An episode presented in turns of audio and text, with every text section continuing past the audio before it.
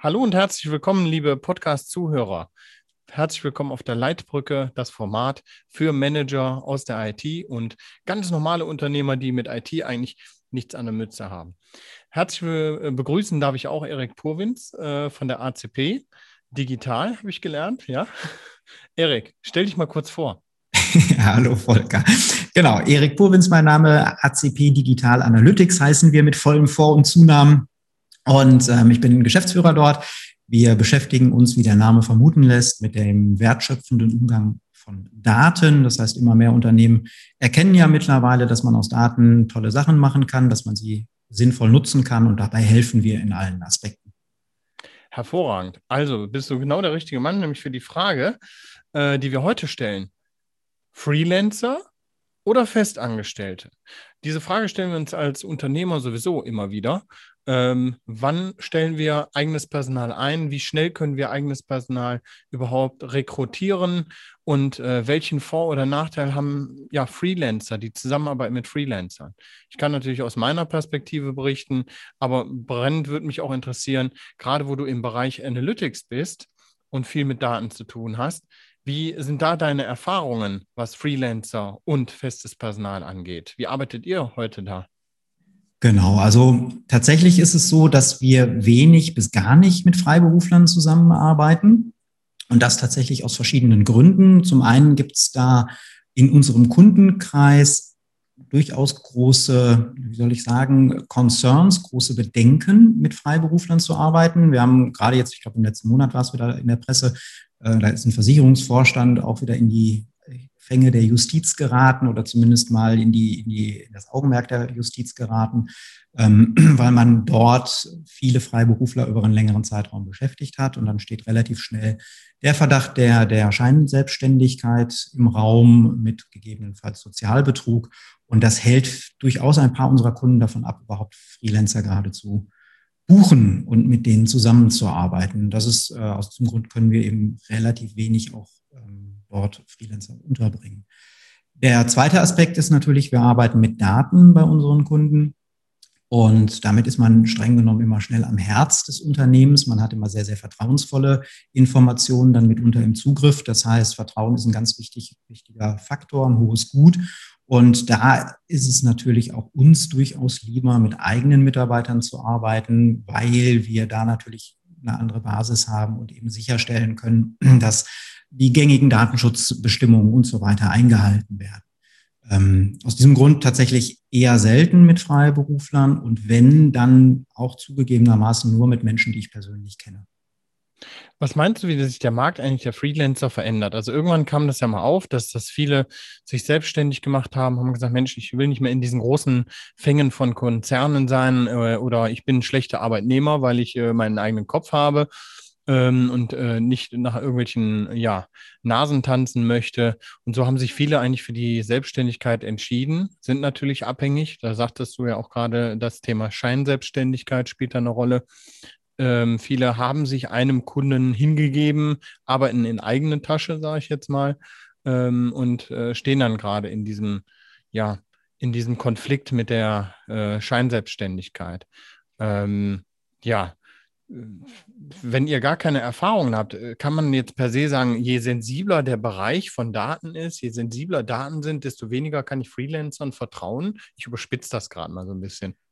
Ja, ich weiß jetzt nicht, ob das kann man natürlich generell nicht sagen. Und ich möchte jetzt auch hier nicht, nicht falsch verstanden werden. Natürlich kann man grundsätzlich Freiberuflern auch vertrauen. Das sind ja auch äh, normale Menschen, die eben halt natürlich in der Regel auch einen guten Job machen. Ähm, bei uns ist, wie gesagt, der Aspekt, dass durchaus unsere Kunden uns von vornherein quasi beauftragen und sagen, bringt mir keine Freelancer. Also ich habe durchaus ein paar Kunden, die sogar Schwierigkeiten mit kleinen Unterbeauftragungen haben. Ein Kunde besteht darauf, dass wenn wir unterbeauftragen, die Firma, die wir unterbeauftragen, mal mindestens aus fünf Personen bestehen muss. Sonst möchte er die Mitarbeiter nicht haben. Einfach nur aus der Angst heraus, ähm, in dieses Thema Fahrwasser Scheinselbstständigkeit zu gelangen. Und ähm, wenn sich das weiter entwickelt, kann ich mir vorstellen, wird die Arbeit für Freiberufler eher schwieriger werden, weil eben bestimmte Arbeitgeber beziehungsweise Auftraggeber einfach rausfallen ähm, aus eben halt genau dieser Befürchtung. So, und bei uns, hm?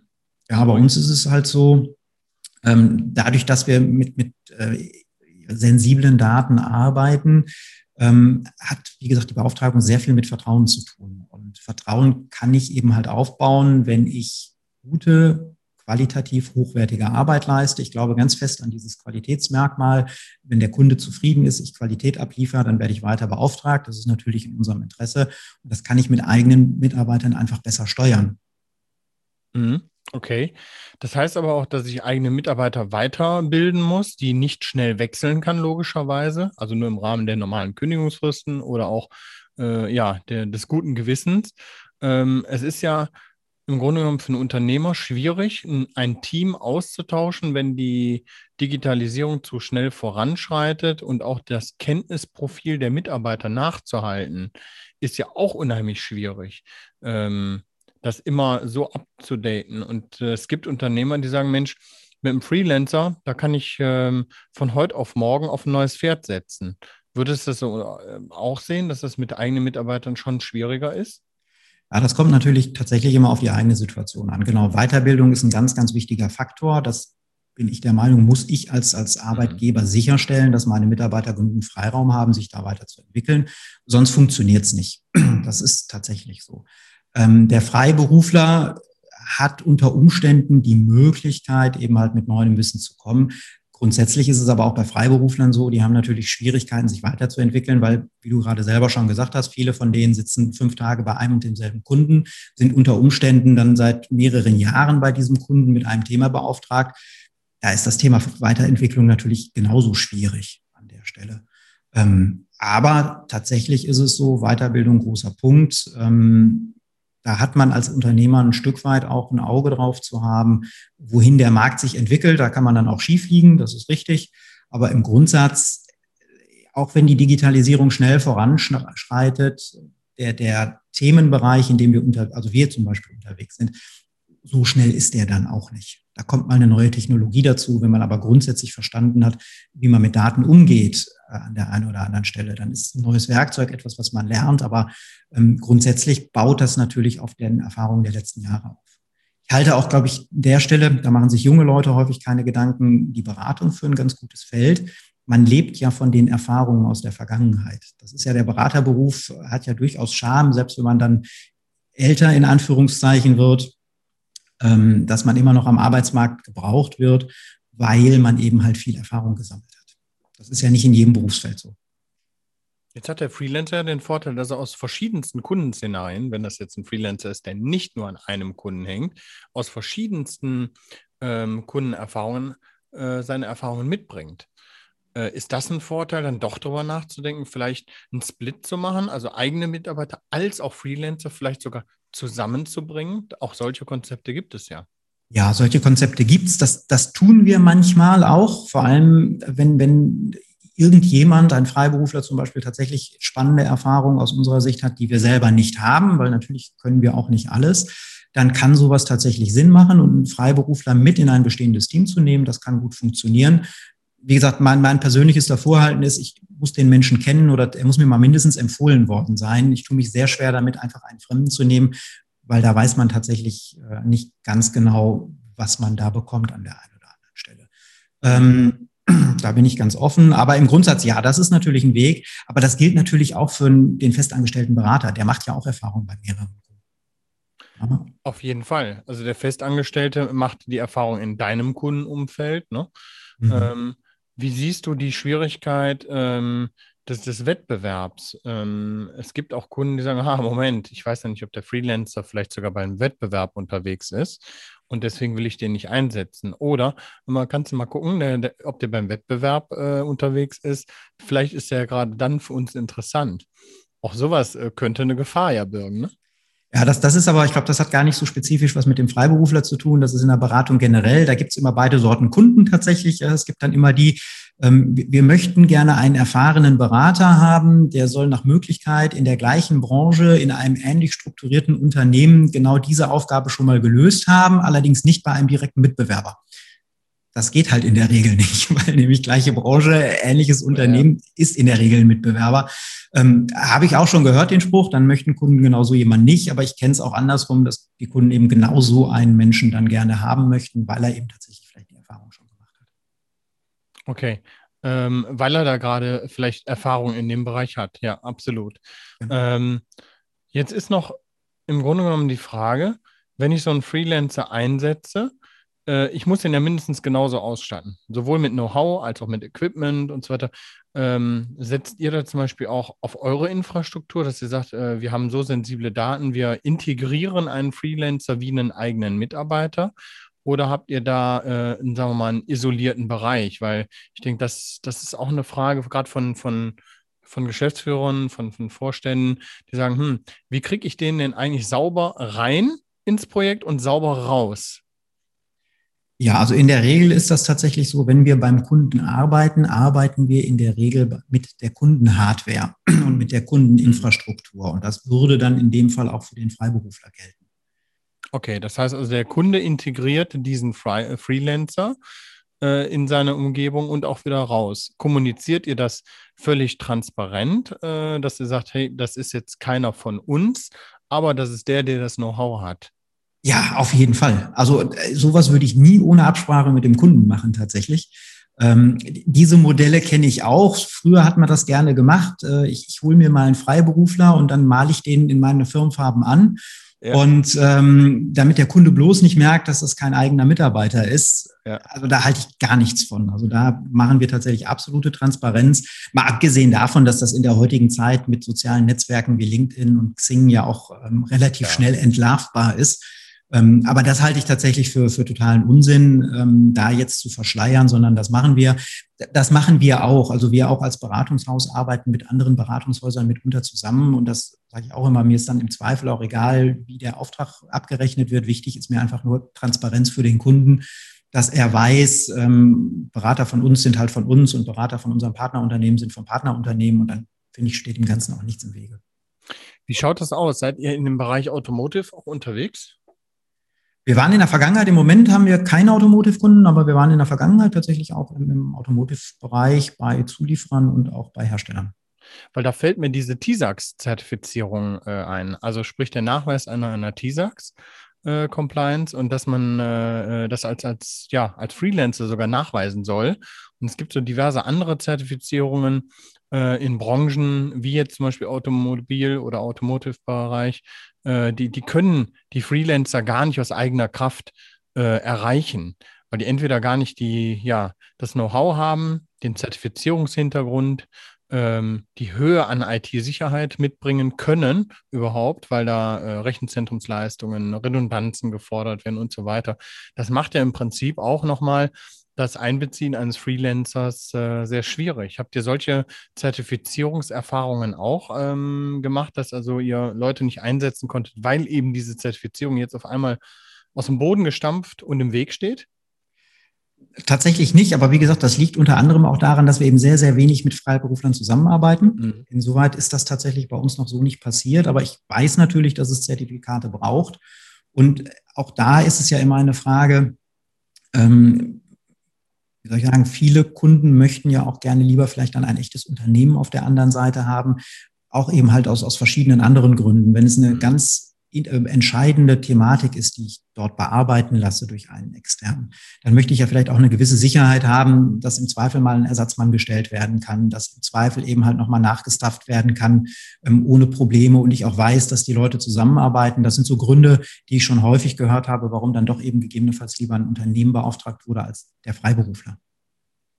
Was wäre für dich jetzt oder man, man hört ja raus, dass, dass du sehr stark auf eigene Mitarbeiter setzt, es aber nicht ausschließt, ne, ähm, mit Freelancern zusammenzuarbeiten. Was ist für dich der, der treffendste Grund, wenn du jetzt sagst, okay, ich habe jetzt, oder sagen wir mal, die, die drei häufigsten Gründe, warum du sagst, eigene Mitarbeiter? Naja, grundsätzlich, wie gesagt, ich, ich glaube an das Qualitätsprinzip und ich habe das Bestreben, möglichst lange mit unseren Kunden zusammenzuarbeiten. Das habe ich natürlich, okay. kann ich besser steuern, wenn ich das mit eigenen Mitarbeitern dann entsprechend die Projekte Also Qualität, Steuerung, jetzt brauchen wir noch ein drittes. Und der dritte Grund sind tatsächlich eben halt die rechtlichen Bedenken auf unserer Kundenseite beim Einsatz von Freiberuflern. Jetzt machen wir den Spieß andersrum. Jetzt sagen wir die drei treffendsten Gründe für den Freelancer. Also die treffendsten Gründe für den Freelancer ist, sind tatsächlich aus meiner Sicht, da habe ich eigentlich nur einen und das ist fehlendes Know-how. Das heißt, in dem Moment, wo wir irgendeine Fähigkeit benötigen, die wir selber nicht abbilden können, kann, muss ich ja auf, auf irgendjemanden zugreifen. Und da könnte ich mir dann, oder da kann ich mir dann sehr gut vorstellen, dass wir tatsächlich einen Freiberufler nehmen. Ein zweiter Grund ist vielleicht einfach auch nur die schiere Kapazitätsmenge. Das heißt, auch das kenne ich tatsächlich, ähm, Kapazitätsspitzen ausgleichen, dann ist es natürlich auch zugegebenermaßen einfacher. Und der dritte Grund kann tatsächlich auch sein, wenn es ein solches Randthema ist, dass ich auch bewusst sage, da möchte ich gar keine eigenen Kapazitäten aufbauen, weil das haben wir jetzt mal einmal das Thema und das kommt bei uns aber eher selten vor. Dann würde ich auch nicht unbedingt einen eigenen Mitarbeiter ausbilden wollen und äh, in die Richtung stecken. Ähm, da ist ein Freiberufler dann in Anführungszeichen einfach. Ich glaube, man muss sich selber als Unternehmer die Frage stellen, wo möchte ich hin? Wo befinde ich mich? Kann ich den Weg mit den eigenen äh, Mitarbeitern so ähm, ja, beschreiten? Ähm, kann ich diesen Weg gehen? Oder brauche ich da weitere Kapazitätsunterstützung oder äh, vom Know-how her, genau was du sagst, äh, halte ich für eine, eine, sehr sinnvolle Betrachtung, nicht einfach blindlings jetzt äh, jede Menge Freelancer äh, einzubeziehen, weil äh, selbst wenn die günstiger wären, ja, oder nicht selber im, im, ja, im Konstrukt des Unternehmens sich befinden, ähm, sind die ja natürlich auch unabhängig. Und ich habe auch schon die Erfahrung gemacht, dass Freelancer mal eben abspringen, weil die sagen, hey, ich habe einen anderen Auftrag bekommen, ähm, äh, ich mache jetzt hier den Sack zu, äh, ist mir auch egal. Auch das, diese Steuerbarkeit ist, ist äh, da sicherlich, äh, ja, manchmal ein bisschen schwierig. Fehlende Zertifizierungen ist, ein, ist definitiv ein, Kontra. Ähm, oder auch, ähm, ja, solche Punkte wie, wie, äh, wie Compliance ähm, von Unternehmen. Ja, absolut. Wir ja, das ist so. ja auch mit Freelancern und äh, auch, auch in so sensiblen Themen wie, wie IT-Forensik oder Datenschutz ist das möglich, klar. Aber das Rahmenwerk drumherum und auch die, die Verbindlichkeit zu erzeugen, ist da schon ein Stück ähm, auch untereinander eine sehr lange Vertrauensbasis. Sonst könnte ich das so in der Form auch gar nicht machen. Ne? Genau, aber das ist ja im Prinzip genau das, was ich sage. Wenn man die Leute kennt und ja. weiß, äh, dass sie, dass man sich auf die verlassen kann, dann ist der Anstellungsvertrag am Ende des Tages gar nicht mehr so wichtig. Aber wenn ich das halt nicht weiß, und genau das kenne ich auch, dass, dass ein Freiberufler dann sagt, oh, da habe ich jetzt einen anderen Job, der ist, da muss ich nicht mehr reisen. Ich meine, im Moment müssen wir alle nicht reisen durch die aktuelle Situation, aber im Grundsatz war das ja vorher so, dass man reisen musste. Und der mir dann auch gesagt, da muss ich nicht mehr reisen, ähm, plus da kriege ich noch 10 Euro mehr in der Stunde. Ähm, und dann war der weg innerhalb von gefühlten Sekunden. Und das ist natürlich ganz, ganz schwer dann auch bei einem Kunden zu transportieren. Und man hat da wirklich quasi keine Möglichkeit. Und darum äh, tue ich mich da einfach schwer dann lohnt es sich unter Umständen auch, äh, wirklich äh, ja, die Zeit der, des Einsatzes so zu begrenzen, dass es nicht irgendwann an einem Punkt schwierig wird. Ähm, also mehr in Teilprojekten zu arbeiten, als ihm das ganz große Projekt zu geben. Er ist beim Kunden komplett integriert, der externe, und dann auf einmal ist er weg, weil dann verliere ich letzten Endes auch äh, beim Kunden ein Stück weit das Ansehen, wenn auf einmal der, der, der wirkliche Wissensträger eines Projektes vielleicht weg ist oder solche Szenarien sich abbilden. Genau, das, das ist so tatsächlich. Also darum werden, wenn Freiberufler in der Regel tatsächlich eben halt auch äh, genau in Teilprojekten eingesetzt, um spezifische Arbeiten zu erledigen. Ähm, genau, das sehe ich ganz genauso. Und die komplette Kundensteuerung muss aus meiner Sicht tatsächlich ein interner Mitarbeiter von uns leisten, um eben halt sicherzustellen, dass das rauskommt, was wir auch haben wollen. Genau, dann möchte ich also wirklich nur noch den Tipp äh, mitgeben, ähm, sich nicht der, der Freelancer natürlich zu versperren, weil das machst du ja auch nicht. Ich denke, dass Freelancer auch durchaus als Projektretter mal eben einen frischen Wind reinbringen können oder eine Expertise reinbringen. Und äh, wenn, wenn ein Projekt mal wirklich schwierig ist, seitens Kunde, seitens, seitens einem das Unternehmen, was man, was man selber vertritt, dann kann ein Freelancer schnell eingesetzt werden und durchaus Skills reinbringen, die ein Projekt retten. Äh, auch das, solche Szenarien haben wir schon begleitet. Und das ist wirklich, äh, ja, es ist ganz klasse zu sehen, wie diese Projekte dann auch voranschreiten können. Und selbst wenn die nur interimseitig mal kurz reinspringen, aber das, das bringt eine unheimliche, ja, ähm, positive Bilanz in, in ein solches Projekt. Und der Kunde sieht, okay, der kann nicht alles selbst, aber er weiß, wer es kann und holt denjenigen dazu.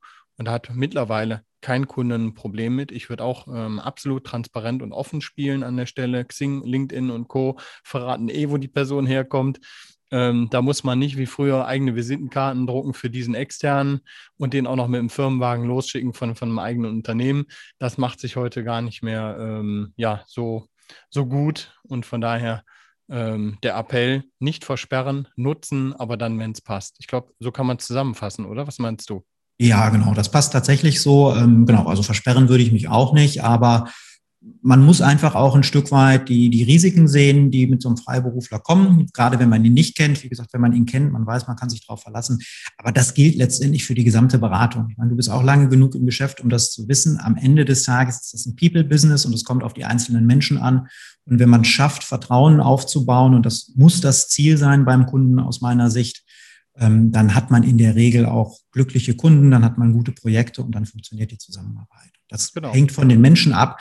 Und natürlich gibt es auch bei den Beratern und festangestellten Menschen, die dann durchaus mal Unsinn machen beim Kunden. Das kann auch mal vorkommen, haben wir auch alle schon mal erlebt. Insoweit kann man das, glaube ich, nicht unbedingt von dem Anstellungsstatus äh, festmachen. Nur bei einer eigenen Company habe ich eben die Möglichkeit, etwas besser zu steuern, auch weniger einstellen.